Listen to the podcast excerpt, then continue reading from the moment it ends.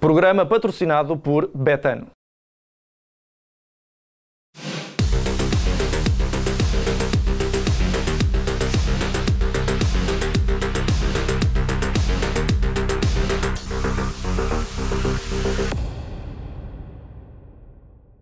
Olá a todos e sejam bem-vindos a mais um Deixem-se de Tangas. Cá estamos para mais um programa. Hoje, como é habitual, quarta-feira temos convidados, já a vou apresentar. Antes de mais, claro, falar do meu habitual painel, João Pedro Oca, sempre bem-vindo, João. Olá a todos. João Rodrigues, seja muito bem-vindo também a mais um Deixem-se de Tangas. E Olá. a nossa convidada, Mariana Fernandes. Mariana, seja muito bem-vinda, jornalista do obrigada. Observador e comentadora da CNN.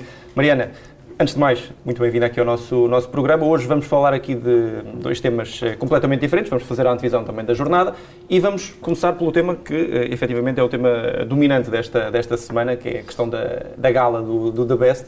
E vou começar precisamente por ti também para, para ouvir as tuas primeiras eh, considerações sobre isso. Cristiano Ronaldo acaba por ser também eh, eh, estar no centro da- das atenções Sim. de uma forma diferente do habitual, não é? Tivemos esta questão com, com Fernando Santos. Ah, estranhaste esta, esta situação? O que é que, no teu entender, poderá ter acontecido aqui para Fernando Santos, que votou sempre em Cristiano Ronaldo, nesta, nesta, desta vez não, não, não votou em, em Ronaldo? O que é que achas que poderá ter acontecido aqui? Bem, antes de mais estranhei muito, não é? Todos estranhámos o que é que se passou ali e o que é que aconteceu. Ah, nem que seja por, por uma lógica, uma lógica muito. E, e há esse facto de ele ter eh, votado em Cristiano Ronaldo em todos os anos desde que é selecionador, mas nem é por aí. Ou seja, todos sabemos que Fernando Santos é um admirador, confesso, de Cristiano Ronaldo. Ele gosta muito de Cristiano Ronaldo como jogador, como pessoa, para além de ser seu jogador. Portanto, eu acho que Fernando Santos votaria até em Cristiano Ronaldo, mesmo que não fosse selecionador português. Acho que é um admirador, confesso, dele enquanto jogador de futebol. E, portanto, estranho ainda mais eh, por aí.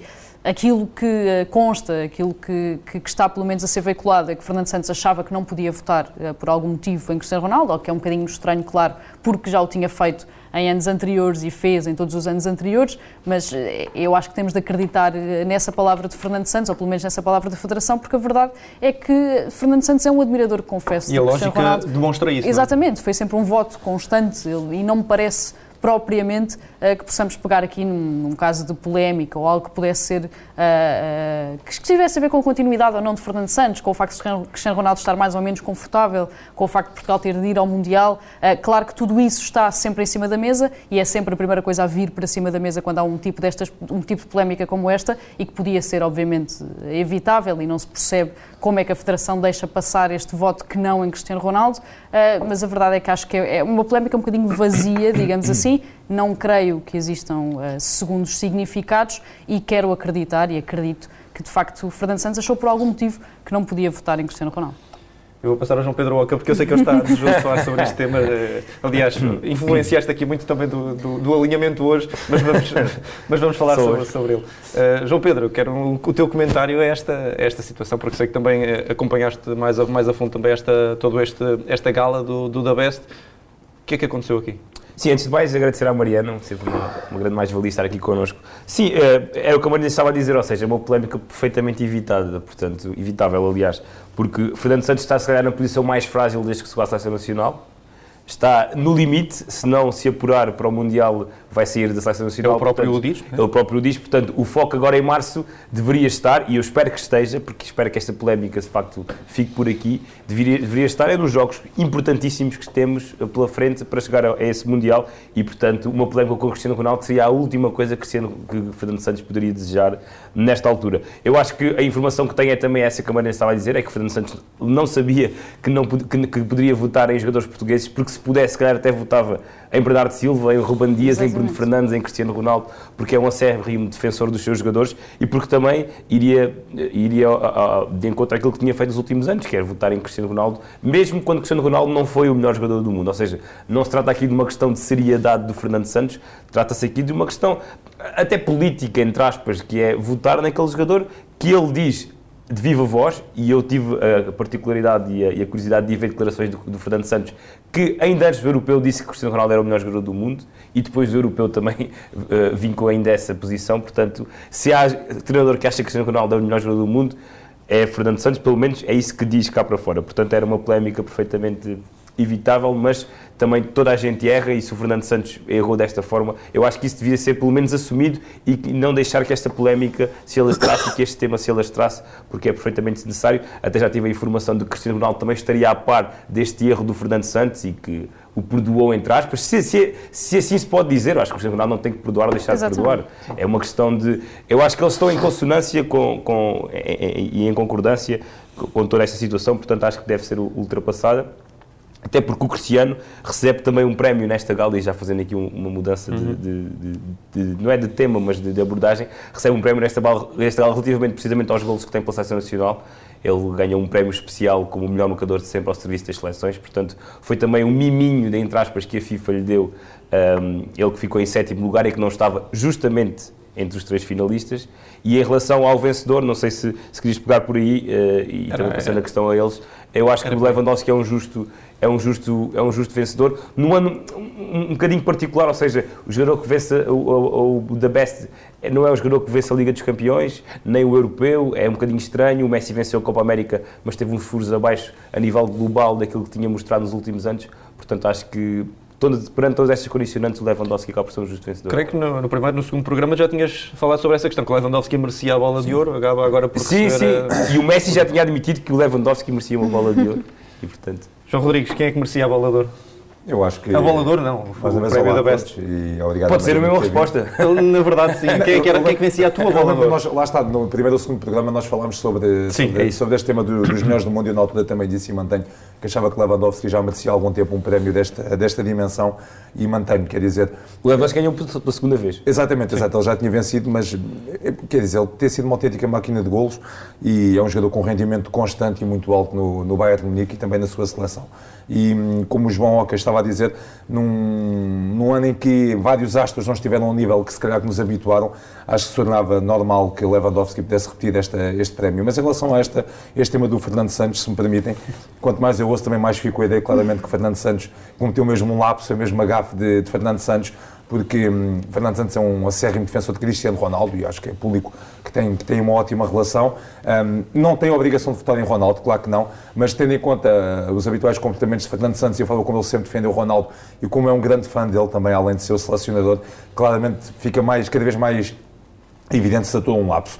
Acho que não tinha mal, vá, apesar da situação ser insólita, a Federação Portuguesa de Futebol lá está a assumir o erro, porque depois dá aso a muita especulação. Falávamos aqui em off, até em Espanha foi muito badalado no Xiringuito. Claro, claro. Uh, diziam que Fernando Santos tinha metido num caldinho, digamos assim, porque também se sabe, como Ronaldo, e não é segredo para ninguém, é muito competitivo consigo mesmo e gosta sempre de estar no topo e muitas vezes não lida bem propriamente com a situação de já não ganhar tanta vez prémios, prémios individuais. Uh, portanto, acho que fica evidente que Fernando Santos cometeu um lapso. Acho que não é um lapso muito grave Claro que não, acho que há coisas bem piores, acho que é bem mais grave a situação em que se encontra uma seleção com o nível da portuguesa, uh, estando periclitante a sua presença no, no próximo Mundial. E não ia ter agora, grande influência, na verdade. Agora, tendo em conta a situação em que está Fernando Santos na seleção, tudo aquilo que ele. Todo, por mais pequeno seja o lapso, tudo ganha uma, uma, dimensão maior, não é? Porque Fernando Santos já é muito contestado, claramente.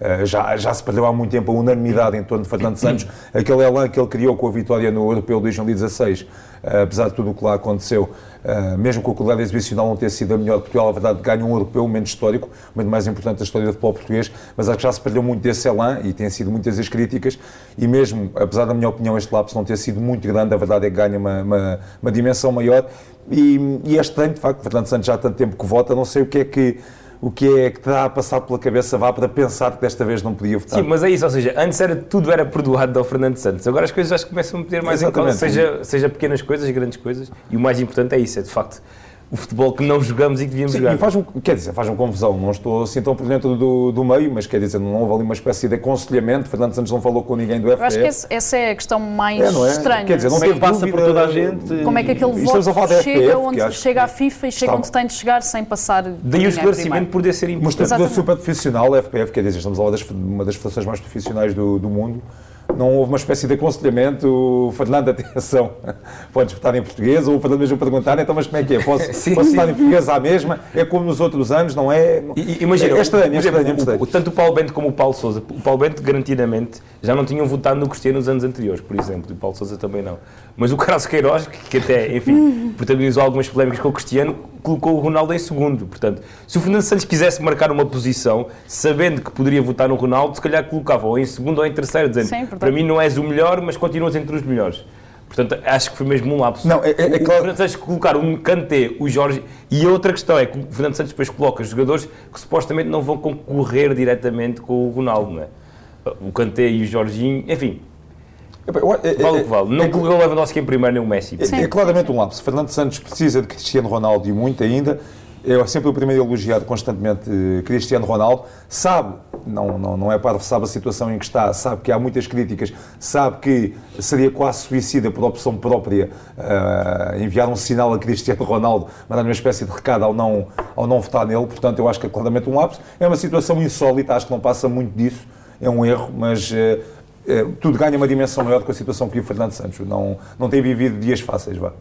Mariana, para fecharmos aqui o tema, ainda não ouvi a tua, a tua análise sobre o vencedor, Lewandowski. Sim. Achas que foi um, um desfecho justo para o prémio? Sim, eu acho que é um justo vencedor. Acho ainda que tem uma bola de ouro em atraso e que vai, vai ganhar provavelmente para o ano, a não ser que aconteça aqui um cataclismo qualquer. E acho que estas, estas cerimónias de prémios ou estes prémios individuais estão a fazer uma transição que eu acredito que é importante. Ou seja, eh, e um bocadinho à semelhança do que o João dizia, ou seja, estamos a sair um bocadinho desta lógica de que têm de ganhar os que ganharam tudo.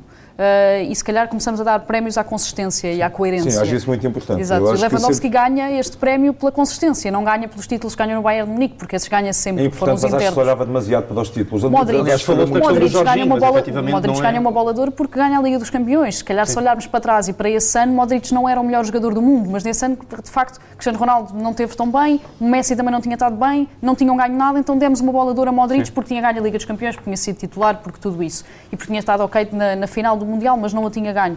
Ah, se calhar deixa de fazer um bocadinho sentido isso, até porque os, os prémios, os troféus, ainda bem, estão a ser também cada vez mais divididos, ou seja, deixa de haver uma hegemonia de como já tivemos com o Real Madrid a ganhar tantos anos seguidos, agora todos, parece que todos os anos mudamos de vencedor da Liga dos Campeões e isso é muito bom. E o facto de ser mais dividido também faz com que se torne ah, mais complicado dar um troféu ou dar um prémio individual a um jogador. Se calhar pro- o, prémio mais, ou o jogador mais à prova de bala seria até Jorginho, que ganhou a Liga dos Campeões com, com o Chelsea e que ganhou o Europeu com a. Itália. E se calhar também não cabia na cabeça de ninguém que Jorginho fosse o melhor jogador do mundo. Portanto, acho e ainda bem que estamos a começar a dar prémios à consistência e pegando por essa lógica, Lewandowski teve todo o mérito. Só para terminar, em relação à, à- à consistência, acho que está cada vez a, a haver mais coerência, nem por isso. Por exemplo, o Salah está entre os três finalistas para o melhor jogador do mundo e nem sequer está no 11 do ano, por exemplo. Sim, mas isso temos a, a, a grande... são outras Ah, ah, ah, sempre ah, aconteceu. Mas isso, mas isso, claro que falamos sempre mais do futebol masculino, mas o futebol feminino, o 11 do ano, não tinha a melhor do mundo, não tinha Alexia Puteias, não tinha nenhuma jogadora do Barcelona que ganhou a Liga dos Campeões e ganhou a Liga Espanhola, ah, e não tinha as duas finalistas, as outras duas finalistas ao prémio de, de- de melhor jogadora. Portanto, não tinha, neste caso, as três melhores jogadoras do mundo, em teoria, e tinha três jogadoras daquelas veteranas que continuam a ganhar, a Carly Lloyd, a Alex Morgan e a Marta, que marcam 4, 5 golos por ano, sendo que a Carly Lloyd até acabou a carreira este ano. Portanto, a coerência, ah, de facto, não existe, mas não está exclusiva ao futebol masculino e no futebol Sim, sim, feminino é ainda pior. Só para fechar, Mariana, eh, este, este tema.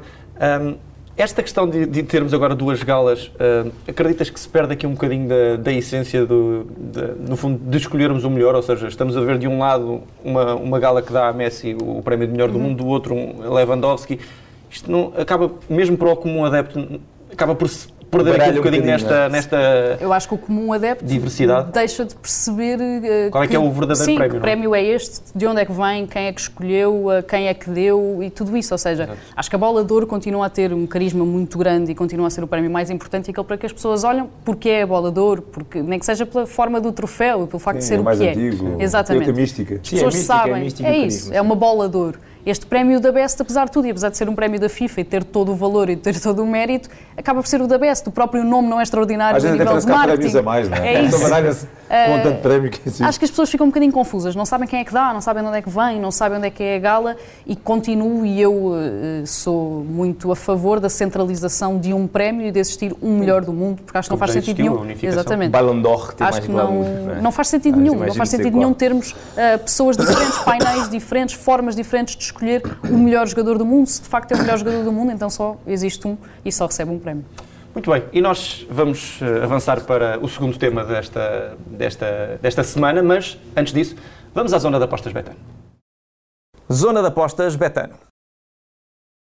Ora, chegamos à zona de apostas Betano e vamos uh, ter, ter de falar naturalmente do, do jogo mais importante deste, deste fim de semana, que é naturalmente o jogo entre o Sporting e o Sporting de Braga.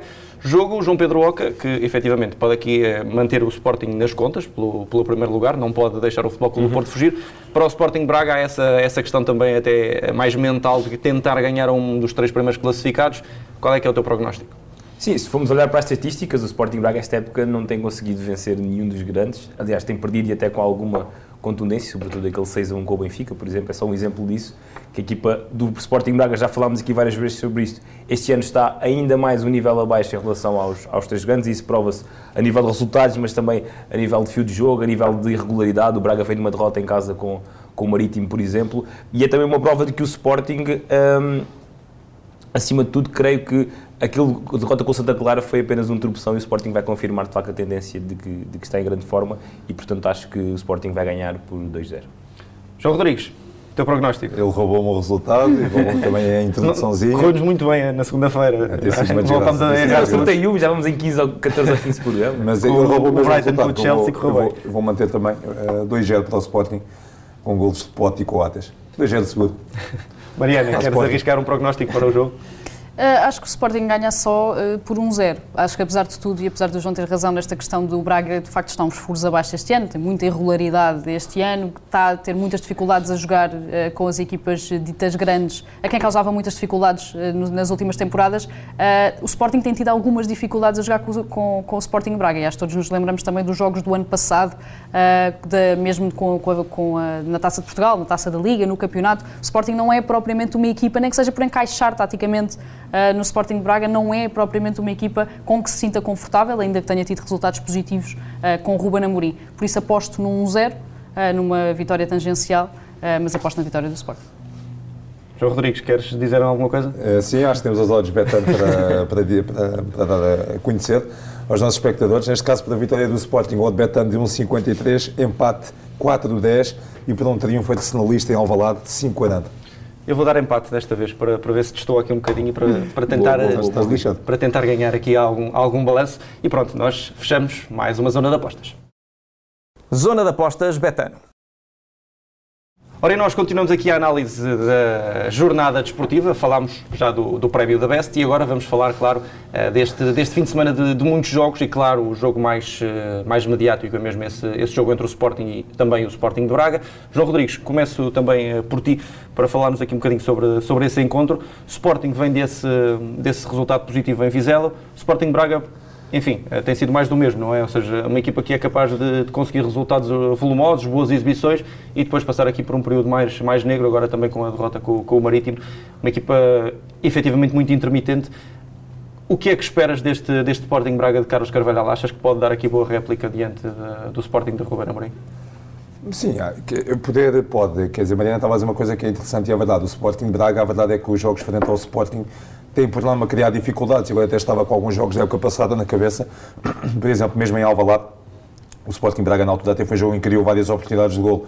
O resultado da altura foi algo lisonjeiro para o Sporting, mas hum, como, como o Oca estava a dizer também me parece, parece-me que um, a escorregadela do Sporting nos Açores foi mais um, um acidente de percurso, não parece, e na altura tínhamos dito que não acreditávamos muito que o Sporting entrasse numa espiral negativa por causa desse resultado. Nós falámos na questão de, de o jogo anterior também não ter sido propriamente fácil, com o Portimonense. O Sporting tem uma primeira parte eh, até bastante atribulada, não é? Sim, é assim, o Sporting, eh, o Sporting eh, teve ali, teve ali já momentos brilhantes do campeonato, à cabeça à vitória na, na luz, mas também já teve alguns jogos, vitórias mais a ferros neste campeonato mas contra o Portimonense em dificuldades. O Portimonense que é uma boa equipa deste campeonato, também é importante que se diga. Não é à toa que o Sporting teve algumas dificuldades. E quanto ao, quanto ao Santa Clara, foi um, teve uma derrota justa, também analisámos aqui. Mas em Vizela já, já, já deu uma resposta boa. Apesar de ter entrado com dificuldades frente ao Vizela, mas depois acabou por ter uma vitória natural. Mas acho que, olhando para o momento, as duas equipas são de facto momentos muito, muito diferentes. O Sporting já se recompôs, venceu em Vizela, sabe que não pode perder pontos, ainda para mais com o Futebol Clube do Porto num momento tão fulgurante de forma, joga portanto os seus adeptos. O Sporting Braga, também falávamos aqui em off, tem estado uns furos abaixo daquilo que eu esperava, quer dizer, sabemos, não esperava propriamente que o Braga lutasse pelo título, isso acho que nunca esteve em questão, mas com o plantel que tem, com muitos bons valores individuais, com Carlos Carvalho ao comando também, já mais uma época esperava que o Braga estivesse uns furos acima. Tinha tido vários, uh, várias derrotas, agora com o Marítimo, uma derrota ao cair do pano, tem, tem perdido vários pontos em casa também, teve a eliminação da Taça de Portugal, Um, e da Taça da Liga. E da Taça da Liga também, apesar de ainda estar na Europa. Portanto, acho que se pede mais a este Braga. Acho que o Braga tem definitivamente dado um passinho mais à frente e, e tem alguns grandes valores individuais. Mas atenção, acho que é uma equipa claramente que tem capacidade para, para dar muita luta ao Sporting, com o Ricardo Horta à cabeça, de facto, um, grande valor deste Sporting Braga.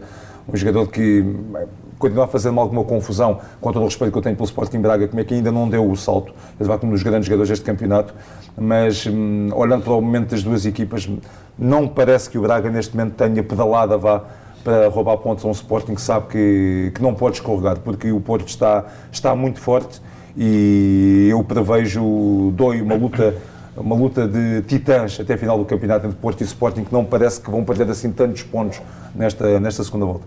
Mariana, há pouco falavas na questão de, de ser teoricamente poder ser um jogo mais, mais complicado, mais aguerrido para a equipa do Sporting e temos também de olhar para a equipa do Sporting Braga, que tem agora Carlos Carvalhal nos últimos, diria, últimos dois meses, mês e meio, começado a jogar num sistema de três centrais, também já, já diferente. Uh, achas que pode ser por aí também que as equipas podem encaixar mais e ser mais difícil também para, para Ruben Amorim de tentar desmobilizar este, este Sporting Braga? Sim, acho que eh, as equipas encaixam. E se gostas de ver este Sporting Braga neste eu, três centrais? O problema é que eu gosto de ver este Sporting Braga jogar. Eu acho que uhum. o, o, problema deste Sporting de Braga é que este Sporting Braga joga muito bem, tem muito bons jogadores, mas não está a conseguir alcançar resultados. Algo que se passa. Eu Sim. acho que está. Eh, há também uma constante, não sei se já repararam no nosso campeonato, que é a quantidade de equipas e a quantidade de treinadores que dizem a qualidade da nossa equipa não está espelhada na classificação. Há muita gente a dizer isto. O treinador do Famalicão diz isto, o treinador do Santa Clara diz isto. Eu acho que a pessoa que mais pode dizer isto do é Carlos Carvalho. Carvalhal. O do Benfica também. Mas acho que, acho que a pessoa que mais pode dizer isto, de facto, é Carlos Carvalhal. Ok, que está numa posição teoricamente expectável, não é? O quarto lugar, de facto, é, eh, em teoria também a quarta melhor equipa portuguesa, mas a diferença que nesta altura tem, que é já só de 5 pontos em relação ao Gil Vicente, os resultados que tem tido, muito inconstantes. E o fosse para o terceiro, naturalmente. Exatamente, o fosse para o terceiro, as escorregadelas que tem tido, o facto de já não estar na Taça de Portugal, não estar na Taça da Liga, sendo que é uma equipa que nos últimos anos nos tinha habituado a estar nessas decisões, a estar ativamente a lutar por esses troféus, uh, significa que Carlos Carvalhal não está de facto a conseguir tirar o expoente que esta equipa pode alcançar. Uh, é, é, um conjunto de jogadores muito bom que não está a conseguir de facto ser uma equipa. Este Sporting Braga tem qualidade para muito e é de facto um dos adversários, pelo menos segundo aquilo que a história nos diz, que mais dificuldades tem colocado ao Sporting. O Sporting tem muita dificuldade em jogar com o Braga, seja na Pedreira ou seja até em Alvalade. E se formos olhar para os últimos anos, os resultados do Sporting desde há 3, 4, 5 anos contra o Braga em Alvalade nunca são extraordinários. Portanto, é sempre uma equipa que impõe muito respeito ao Sporting. O facto de Ruben Amorim uh, conhecer também muitos ainda daqueles jogadores, a forma como os processos acontecem, claro que ajuda, e claro que ajudou nestes últimos jogos em que o Sporting saiu melhor nas três competições internas, mas acho que é um jogo em que o Sporting vai definitivamente dizer-nos e responder-nos se aquele, aquela derrota com o Santa Clara foi de facto um acidente de percurso ou se está a entrar numa fase de temporada em que os jogos começam a carregar, em que as pernas começam a pesar e em que está a ficar mais complicado. Se o Sporting de facto conseguir vencer aqui o Sporting de Braga e depois conseguir ir à Final Four, mesmo que não ganhe o troféu, mas conseguir ir à final da Taça da Liga, de facto ganha aqui um elan uh, para, para continuar atrás do Futebol Clube do Porto, aconteça o que acontecer. João Pedro Oca, uh, o Sporting Braga efetivamente tem, tem alternado entre bons e maus resultados. Um dos grandes resultados do Sporting Braga foi em Aroca, há bem pouco tempo, aquela vitória mais robusta por 6-0. E isto é a ponte para, para falares do, do, Benfica, que vai jogar também a Aroca. Ah, ok, pensei não, não, não. Estavas a ver onde é que eu ia. Estavas-me a baralhar. Eu também estava. Fiz aqui uma, não, uma, ponte, bom, bom, uma ponte para, para a Aroca para falarmos do, do Benfica, que efetivamente passa, de uma, passa por uma semana não muito, não muito positiva. O jogo, o jogo, de facto, o último jogo foi, foi muito pobre em termos exibicionais. Achas que, uh, perante a equipa do Aroca, que é uma das mais frágeis, talvez, em termos individuais, uh, a equipa de Nelson de Veríssimo tem aqui argumentos para, para fazer a diferença?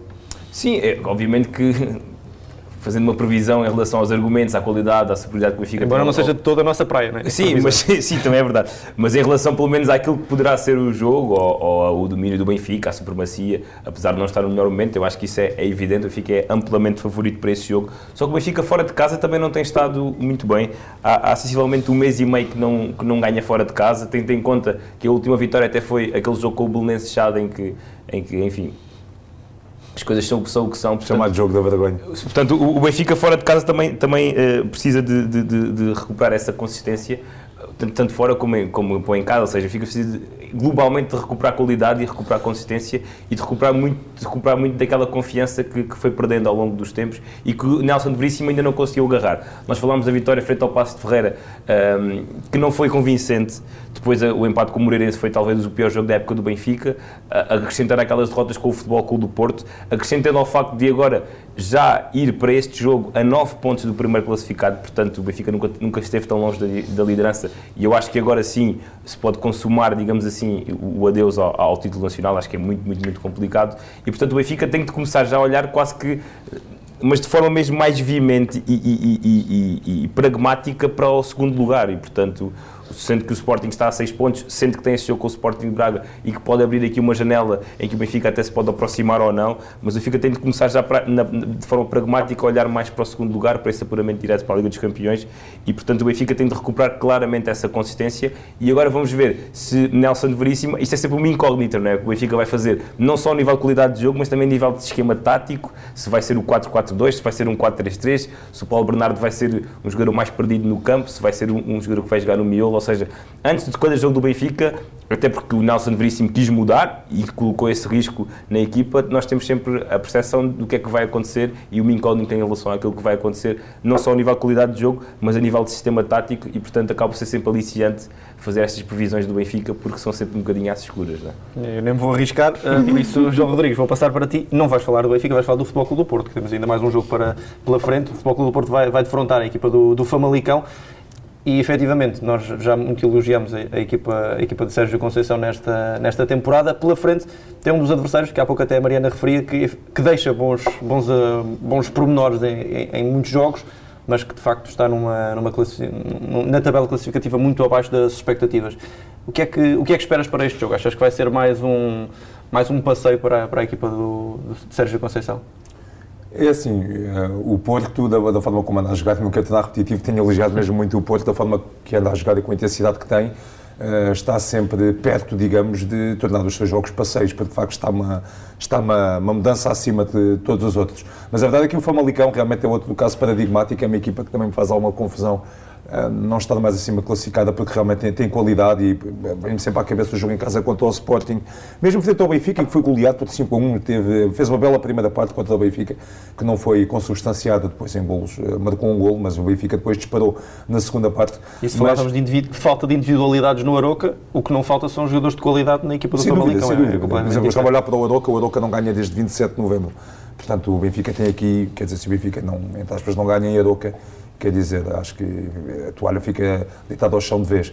Mas em relação ao Famalicão, acho que é uma equipa que tem capacidade para, para fazer enervar o Futebol Clube do Porto, apesar do bom momento azul e branco.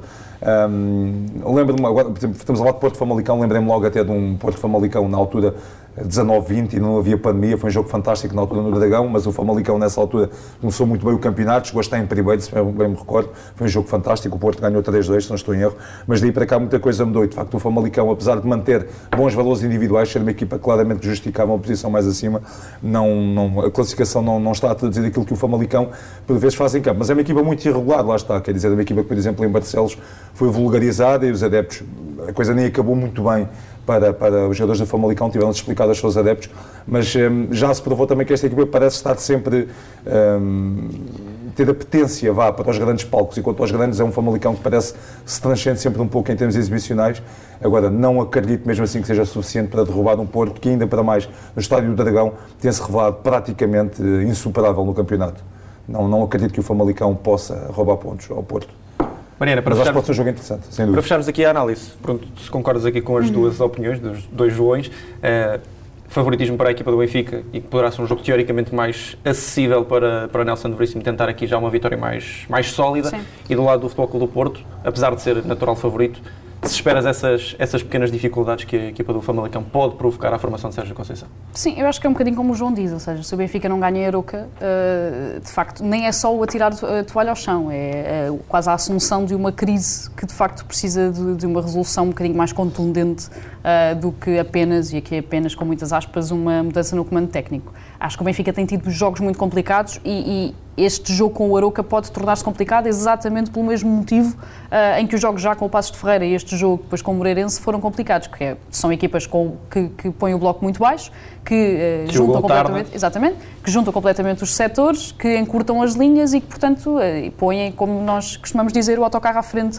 eh, da baliza. O Benfica tem tido muita dificuldade a ultrapassar estas equipas. O jogo com o Passos de Ferreira, por acaso, correu bem, porque João Mário marca aquele golo, porque Grimaldo tem aquele lance de gênio, mas podia ter acabado exatamente da mesma maneira como acabou o jogo com o E Moreirense. com um a mais. Exatamente, com um a mais. São jogos muito semelhantes na forma como tanto o adversário se apresenta na luz, como o Benfica depois tenta adaptar-se a esse sistema. O Benfica tem muitas dificuldades em rematar a baliza, em ah, criar superioridade no corredor central, faz muitos cruzamentos, lateraliza muito o jogo, porque o adversário, quando o adversário ah, cria muitos obstáculos no corredor central. E o se estádio do Aroca não é propriamente igual ao do Luz, não é? Exatamente. Portanto, também vai se o Aroca fizer isso, se situação. o Aroca uh, juntar os setores, se o Aroca defender com muita gente, se o Aroca tentar uh, obrigar o Benfica a fazer exatamente o mesmo que teve que fazer com o Moreirense, ou seja, a tentar ganhar o corredor, a tentar ganhar a linha de fundo e a bombardear bolas para a grande área, o jogo vai tornar-se complicado. E se os minutos passarem, se o Benfica não marcar como não marcou contra o Moreirense, o jogo vai tornar-se complicado. Ainda assim, acho que este Benfica, obviamente, tem toda a capacidade e toda a qualidade para ir à Aroca ganhar. Ou seja, em relação ao Benfica, deixa-me só concluir. Eu acho que o Benfica vai sempre atrás do jogo do adversário. O Benfica nunca, Sim, sim, sim. nunca Não consegue, consegue assumir-se e impor-se de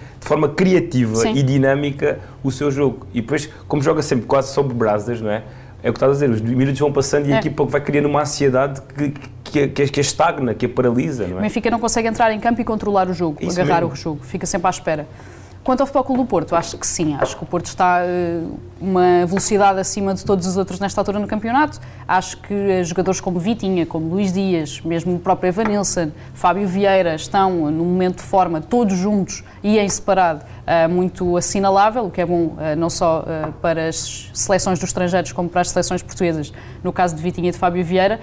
Acho que a equipa de Sérgio Conceição está de facto a perceber que sem Liga dos Campeões e sem Taça da Liga tem de facto de lutar por este campeonato eh, para que as coisas corram bem no final da época. Está no primeiro lugar, está nesta altura com a liderança isolada, tem todas as capacidades do mundo para, para ganhar ao Famalicão e acho que sim, que vai ser mais um passeio no parque. E vai regressar assim, o Otávio Para o também. Mariana disse aqui um, deu aqui um nome também interessante, Luís Dias, temos de falar mais nele nos nos Sim, temos de falar. pouco. Aliás, e, e nós até falámos disso, que é no último jogo, podíamos ter falado mal do Luís Dias e não falámos. Verdade. Está com boa imprensa. Até com boa imprensa. É chamada boa imprensa. Mariana, aproveitando que estás com a mão na massa, vou-te pedir o teu mais e menos desta semana, mas também para fazer aqui eh, as, as perguntas ao João Rodrigues, para testarmos aqui a atenção do João Rodrigues com duas perguntinhas de, de jogos antigos para o João. Começa pelo mais e menos. Uh, bem, uh, mais da semana, acho que temos de olhar também um bocadinho para as modalidades e acho que vou destacar uh, os prémios do futsal uh, que, que o futsal português recebeu no- na cerimónia de prémios Futsal Planet. Falámos dos prémios do futebol uh, no início. No futsal, Portugal ganhou uh, sete prémios ao todo. Foi, Portugal foi eleita a melhor seleção, Jorge Braz o melhor selecionador, Nuno Dias do Sporting o melhor treinador, uh, Ziki o melhor jovem, portanto quase só, ganha- só não ganhámos melhor jogador. Ganhámos muito prémios, com destaque também para a Ana Catarina Pereira do Benfica, que foi eleita a melhor guarda-redes do futsal feminino internacional. Portanto, esse é o meu mais da semana. Portugal, como já sabemos, uh, e à beira também de uma nova competição uh, a dar cartas no futsal. No pior, acho que não podemos fugir a Novak Djokovic e tudo aquilo que aconteceu. Entretanto, o Open da Austrália já começou, mas ninguém se lembra, não é? E a verdade é que foi uma semana muito atribulada e uma semana em que eu acho mesmo que começámos a perder e que estamos no início de perder aquele que é um dos melhores tenistas de todos os tempos, porque durante pelo menos três anos uh, Djokovic não pode ir à Austrália, porque não pode renovar o visto por ter sido deportado. Roland Garros já disse que à partida também não vai aceitar. Wimbledon uh, vai tudo depender, mas também sabemos que os ingleses à partida não vão facilitar neste tipo de coisas e ninguém entra nos Estados Unidos sem estar uh, completamente vacinado, portanto o US Open também está fora de, de questão. Acho que começámos mesmo a despedir-nos de um dos melhores de todos os tempos, até porque acho também... iria superar todos os recordes e mais alguns. não é? Exatamente, até porque acho também que Djokovic ah, não vai abdicar desta posição, é um statement nesta altura e vai apostar mais numa lógica de vitimização do que propriamente ah, tentar aqui mudar de ideias para ainda dar a volta ah, a toda a situação. Só uma coisa boa nisso, é que ele assim ainda pode vir ao Estoril Open, se calhar. E que a camisola do Eu acho, eu acho que começa a ser cada vez mais uma possibilidade em cima da mesa. Começa a não ir aos, aos grandes slams e começa a vir ao Estoril Open e ao Oeiras Open. Mariana, avança. Quanto às, Para- pergun- Perdão. Quanto às perguntas, ah, queria perguntar ao João se ele sabe, sabe com certeza que eu acho que esta até é uma fácil, ah, qual é que foi o resultado do Benfica Sporting de 1977-78, em que Vítor Batista perde o brinco? Ah, ok. Eu acho que esta é fácil. Estava assustado, mas Não, é- esta é fácil. Não, ficou um 0 para o Benfica. Gol de? Vitor Batista. Exatamente. E Perdeu o brinco, parte a do brinco. em que o jogo não recomeçou enquanto não encontrasse o brinco. Há há uma foto, há uma foto desse jogo que é o Vitor Batista, o Tony e o Humberto Coelho, se não estou em erro, e a rirem bastante, o Tony principalmente. É incrível. Hoje em dia, não sei se os mais jovens sabem disto, um Benfica Sporting que esteve parado, estádio cheio, porque o jogador do Benfica tinha um brinco, marcou o gol, perdeu o brinco e obrigou que todos os jogadores o procurassem. Isto é inacreditável. E não encontraram, portanto, o não brinco, o brinco não de Vitor encontraram. Batista ficou foi, lá para com, dentro, foi com o antigo Estádio da O Luz. estádio já foi deitado abaixo também, portanto acho que o brinco ficou lá. Mas há uma mais recente agora. Ah, ora, Não por- tão recente. sim, sim, sim. Porquê O é João que, também já não vai para novo. portanto, Mas não, nada. porquê é que, à partida, ah, os adeptos do Sporting, que já eram nascidos nessa altura, não ah, se esquecem do ah, Sporting Porto de março de 2000, 18 de março de 2000? Ah, isso aí, por acaso lembro bem desse jogo, lembro bem desse jogo. O Sporting ganhou 2-0, foi aí que arrancou em definitivo para o título, na altura matou morreu com 18 anos, e é um, é um, é um gol absolutamente fantástico do André Cruz, livre, dos muitos que marcou cá em Portugal, um grande gol mesmo na gaveta onde a Cruz já faz o ninho ao Vitória Bahia, e depois uma grande fifia do secretário, Carlos Secretário, que o área mais velho ainda se lembra pelo menos dele. Sim, perfeitamente. Faz, um passo atrasado, faz um passo atrasado mau e o Beta Costa, que E fez também uma época das incrível. do secretário também. O Beta Costa que faz uma época incrível nesse ano com o remate rasteiro bate o Vitor da Bahia. O Sporting fez uma grande primeira parte. O Porto carregou muito na segunda. Tinha ainda um tal de Mário Jardel, mas eh, não Deco, foi a tempo de evitar a volta. Estava escrito que o Sporting ia ser campeão nessa época e na altura foi um título marcante porque interrompeu eh, um ciclo de títulos do Porto, um grande menino do Porto. O Seio de Alvalade estava completamente cheio. Lembro-me que vi esse jogo num café completamente lotado de Sportingistas eufóricos, não é normal. E o Sporting avançou em definitivo para o título. E o tempo, como é que estava? Não? É, foi aquilo foi sábado ao final da tarde, não, não choveu, não choveu. Tipo, É tempo primaveril, estás a ver? Mariana, obrigado por ter estado aqui connosco. Obrigada mais, um, mais um Deixa-se João Mariana. Rodrigues e João Pedro Oca, muito obrigado. Eu também me despeço. Obrigado. Já sabem, para a semana estamos de volta com mais um programa. Espero que tenham gostado. Duplo programa, segundas e eh, quartas-feiras. Segundas eu e os dois Joões. Quarta-feira sempre com um convidado. Um abraço e até para a semana.